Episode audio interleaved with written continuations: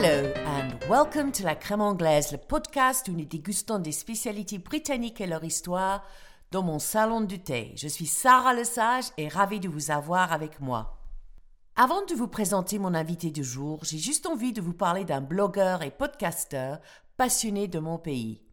La route de Ben est la création de Benoît, un Suisse, basé à Lausanne, et il vous fera découvrir des plats, des adresses et des voyages à travers le monde.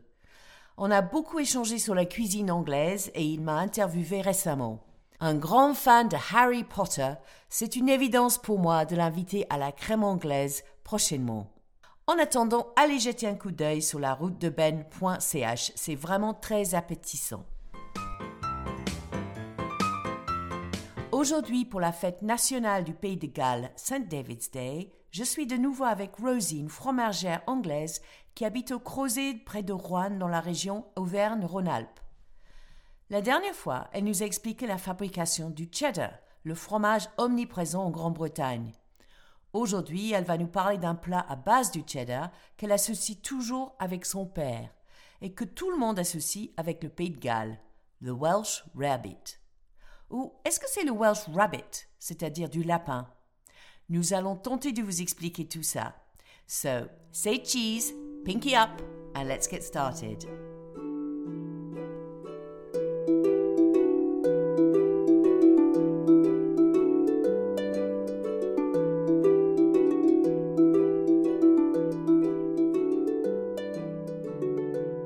Alors, euh, voilà de nouveau avec Rosie, euh, qu'on a déjà eu dans un épisode euh, précédent où on a parlé du cheddar.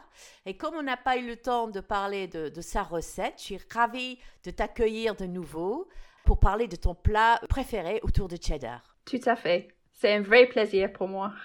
Alors Rosie, la dernière fois, tu nous as raconté comment tu es arrivée en France euh, et comment euh, on fabrique du fromage. Euh, mais maintenant, je crois que ça fait six ans que tu t'es mariée en France avec un Français.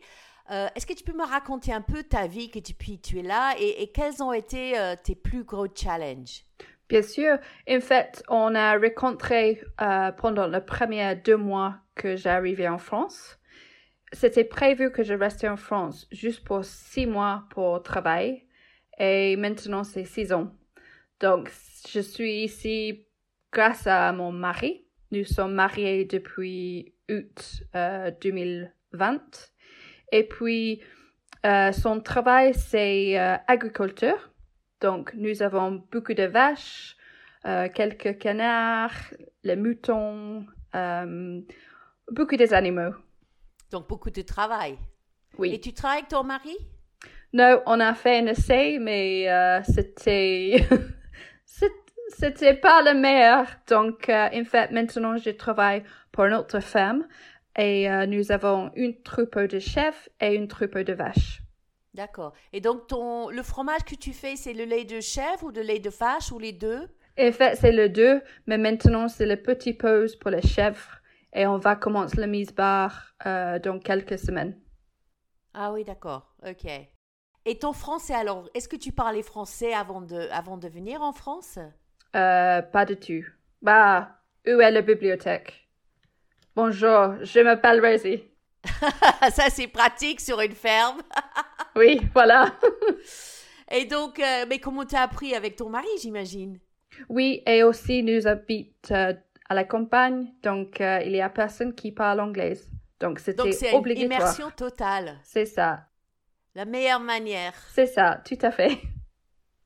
Et du coup, c'est vrai, tu m'as aussi dit que tu parlais dans, euh, tu travailles dans une école euh, euh, aussi de langue, d'immersion totale. Oui, c'est ça. Là, tu fais quoi? J'étais chef de cuisine, donc j'ai préparé tout le repas pour les élèves et aussi j'ai donné le cours de cuisine.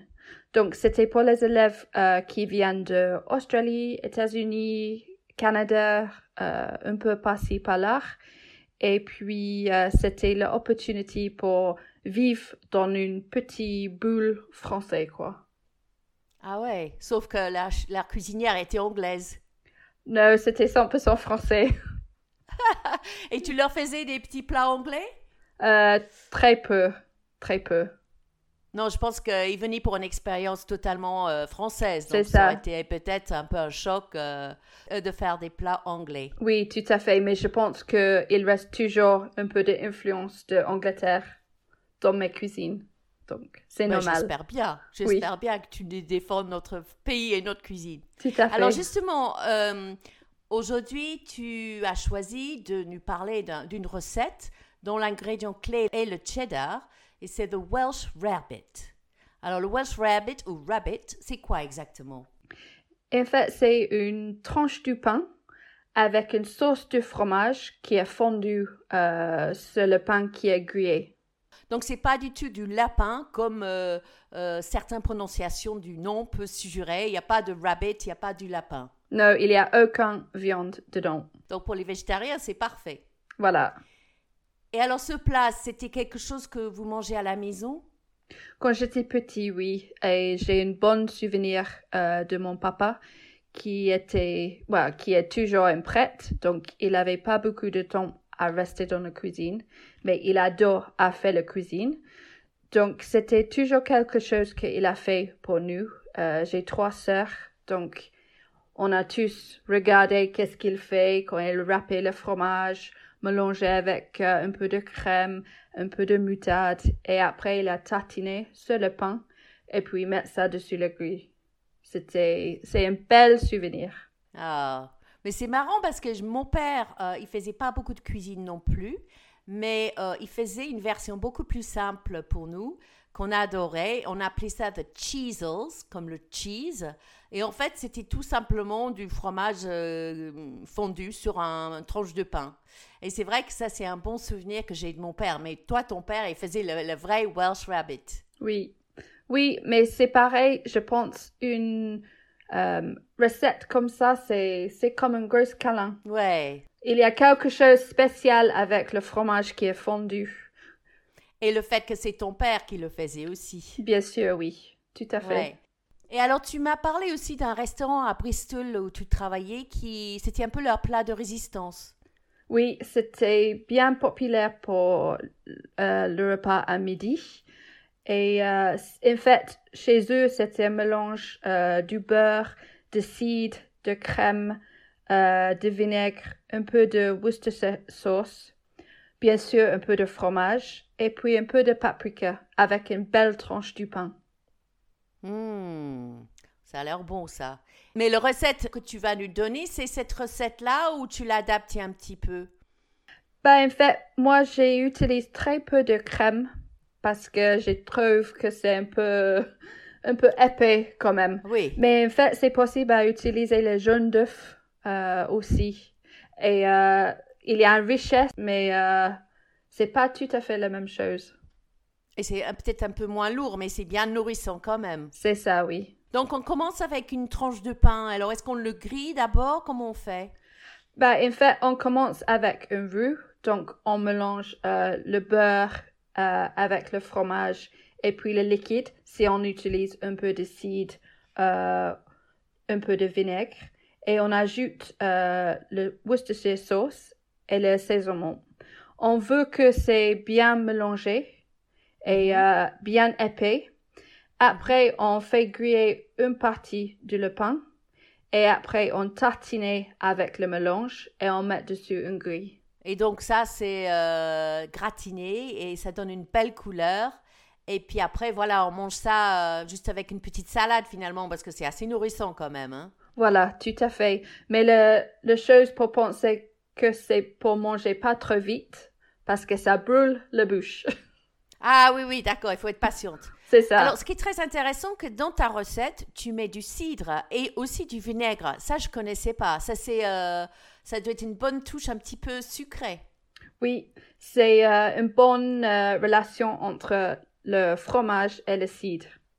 Et bien sûr, il y a beaucoup de cidre euh, dans le sud-ouest de l'Angleterre, donc ça marche très bien avec le cheddar. Ah oui, parce que en général, les recettes qu'on trouve dans les livres, ça parle plutôt de la bière, qui est peut-être plus traditionnelle, mais moi j'aime beaucoup cette idée de, de faire avec le cidre. Oui, à mon avis, c'était l'origine, c'était la bière ou une bonne ale. Oui, oui, c'est ça. Alors, euh, c'est vrai que l'histoire de ce plat, c'est un plat très simple finalement. C'est du pain grillé avec du fromage fondu qui a, été, euh, qui a évolué avec le temps. Euh, c'était un plat qui était très populaire depuis le XVIe siècle. On trouve dans les vallées du sud du pays de Galles, où le, les paysans mangeaient essentiellement du, fromage, le mouton quand ils en avaient, du lapin et de la bière. Et cet amour euh, pour le, fromage fondu, qui, comme tu dis, c'est comme un gros câlin, et je pense que c'était très réconfortant, surtout euh, dans un climat assez rude. Euh, ça se traduit par un conte du XVIe siècle, c'est grand amour pour le fromage fondu par les Pays de Galles. Quand Dieu demande à Saint Pierre de faire partir les Gallois du paradis, parce qu'ils étaient trop bruyants et indisciplinés. Et alors Saint-Pierre, il est sorti devant les portes du paradis et il a crié. Alors je vais essayer avec mon accent, euh, je ne connaissais pas, c'est comment dire ça au, Pays de Galles, mais on dit chaos, euh, pobi, je pense. Et tous les Gallois et Galloises sont sortis parce qu'ils entendu fromage fondu. Ils sont sortis en courant et donc les portes du paradis se sont claquées derrière eux. Voilà. Alors il y a certaines personnes qui l'appellent le Welsh Rabbit et d'autres le Welsh Rarebit. Est-ce que tu sais pourquoi on a les deux noms? Euh, Il y a, en fait, il y a plusieurs histoires avec ce mot. Euh, mais c'était marqué en 1904. L'idée, c'était un peu plus sophistiqué euh, pour dire rabbit. Ah oui. Donc, c'était un peu pour jouer avec l'idée, c'était un plat qui était plus riche, plus cher. Mais c'est vrai que euh, souvent on donnait des noms un peu plus exotiques et un peu plus euh, fantaisistes à des plats à cette époque. Euh, donc c'est peut-être pour ça, ou c'est simplement un accent ou un malentendu. Mais encore aujourd'hui, il y a une grande dispute. Est-ce qu'on appelle ça Welsh Rarebit? D'ailleurs, rabbit, on ne sait pas ce que ça veut dire. Ça ne va pas dire morceau rare. Hein. On pourrait traduire ça comme ça, mais il n'y a aucune euh, source qui dit que ça c'est la raison. Donc il y a des écoles qui disent rabbit et des écoles qui disent rabbit. Je pense qu'en en tant qu'enfant on entend rabbit, donc on associe tout de suite avec euh, le lapin et peut-être le câlin.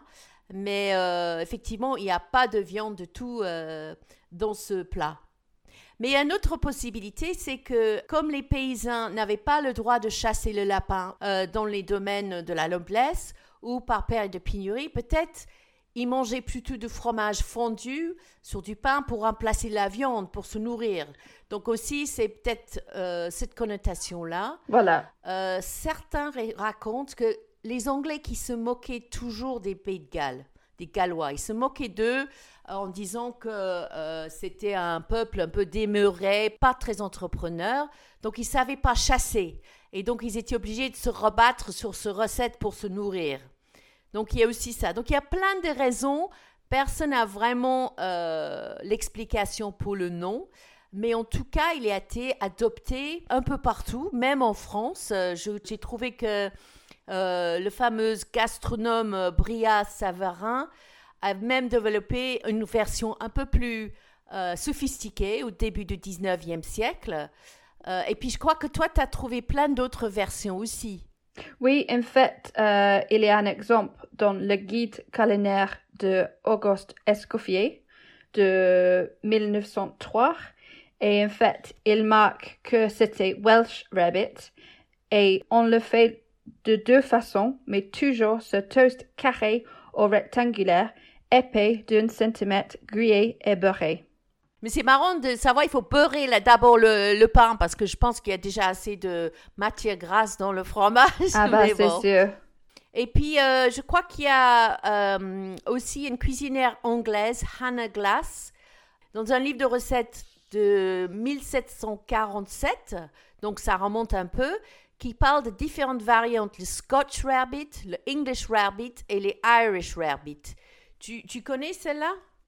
Oui, euh, en fait, en version anglaise, c'était euh, du pain trempé dans vin rouge avec fromage. C'est étonnant ça. Euh, j'ai envie d'essayer, ça doit être un peu particulier, mais bah finalement, le vin et le fromage vont très bien ensemble, donc c'est peut-être à découvrir. Voilà, c'est ça. Et le, le Irish Rabbit, je crois qu'ils avaient des morceaux de cornichons dedans, les pickles. Oui.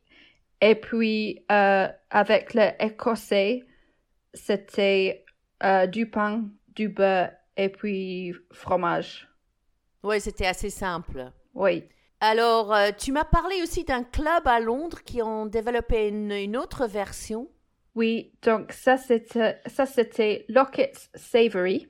Donc en fait c'est un mélange du beurre, farine, du lait, Stilton, euh, poivre noir et puis euh, il fait un roux avec ça et après il prend une tranche euh, du pain déjà grillé et il coupe quelques tranches de poire et Ah après euh, ils ont mis euh, le mélange de fromage euh, dessus et après il grillé.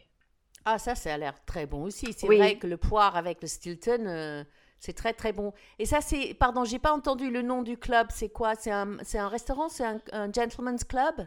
Oui, c'était Lockett's Savory. Donc Lockett, c'était une euh, euh, gentleman's club à Westminster, à Londres. Ah, d'accord. Ok. Ah, bah super. Bah écoute, on va peut-être mettre les deux variantes sur, euh, sur, le, sur mon site parce que ça a l'air très bon aussi. Oui. Et si on, on continue dans cette veine, euh, il y en a une avec les sauces tomates, une version. On rajoute les tomates et on- je crois qu'on appelle ça le blushing bunny. Oui. Ça veut dire le petit lapin qui rougit. Et puis, Je rigole parce que je rigole parce que Rosie et moi on se voit à l'écran et euh, elle a elle est un peu rouge parce que je crois que elle est un peu chaud et donc on rigole ensemble parce que moi aussi je suis comme ça quand j'ai chaud. Donc on est tous les deux les blushing bunnies. aussi, il y a une avec une œuf euh, fait cuire à la poêle. Mhm. Donc après, on a fait le Welsh Rabbit, on met les œufs euh, dessus. Et ça, c'est une buck. Ah le buck et le buck c'est le mâle ou le femelle du C'est le lapin? mâle. C'est le mâle. Voilà, donc en fait on est dans le ton de- du lapin bien qu'il n'y a pas de lapin dans ce plat. Voilà. Et puis ce plat, il était même euh, adopté à Lille, enfin dans le nord de la France, euh, où le Welsh, c'est vraiment euh, un plat régional maintenant, mais c'est fait avec le fromage, euh, le maroilles. Voilà, c'est ça. Mais finalement, j'ai envie de te dire, c'est assez similaire qu'un croque-monsieur ou, ou croque-madame, non? Quelle est la différence pour toi? Avec un croque-monsieur, il y a deux tranches du pain, normalement. Mhm. Donc, euh, et aussi, il y a une tranche de jambon. Ah oui, c'est vrai, c'est vrai. Et puis, c'est plutôt, euh, il n'y a pas la bière ou le cidre dedans, c'est plus simple. C'est plus simple, oui. Et euh, tu as une petite préférence, toi, pour le, le un de ces euh, rabbits, rabbits? Lequel c'est ton préféré? De temps en temps, mon père, il a fait avec un œuf fait à la poêle. Donc le buck rabbit. Oui, Super. voilà, c'est ça. Et maintenant, Rosie, euh, donc on arrive à ton moment de faux pas. La dernière fois, tu nous as raconté une histoire délicieuse où tu as fait euh, renverser 10 litres euh, de crème, euh, je crois, le premier jour où tu es arrivé. Alors, euh, depuis, j'imagine euh, que peut-être en apprenant le français, comme moi, tu as dû faire des fautes quelque part. Oui, bien sûr. En fait, c'était pendant mon premier mois et je commence à parler avec une dame qui a fait le confiture et j'essaie à demander quelques questions et j'ai demandé quel préservatif elle a utilisé oh dans ses oh confitures. non, mais tu voulais pas dire ça. Enfin, tu voulais Bah oui, dire euh, oui. peut-être conservateur. Ah oui, et préservatif en France, c'est bien autre chose. Et euh, Voilà, de trouver exact. ça dans une, euh, une confiture, c'est assez euh, désagréable. Assez bizarre Et quand comment elle a même. réagi? Elle a, elle a ri, elle était choquée? Elle était bien choquée, oui. La petite anglaise, la petite rose anglaise qui sort un mot comme ça, c'est assez drôle.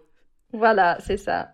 Bah écoute, merci beaucoup Rosie. Euh, C'était vraiment intéressant de, de parler euh, et de comprendre ce, ce plat tout simple mais tellement bon et comme tu dis tellement euh, confortant avec une histoire d'un gros câlin de son papa. Je trouve ça génial. Donc un grand merci à toi. Merci à toi, Sarah.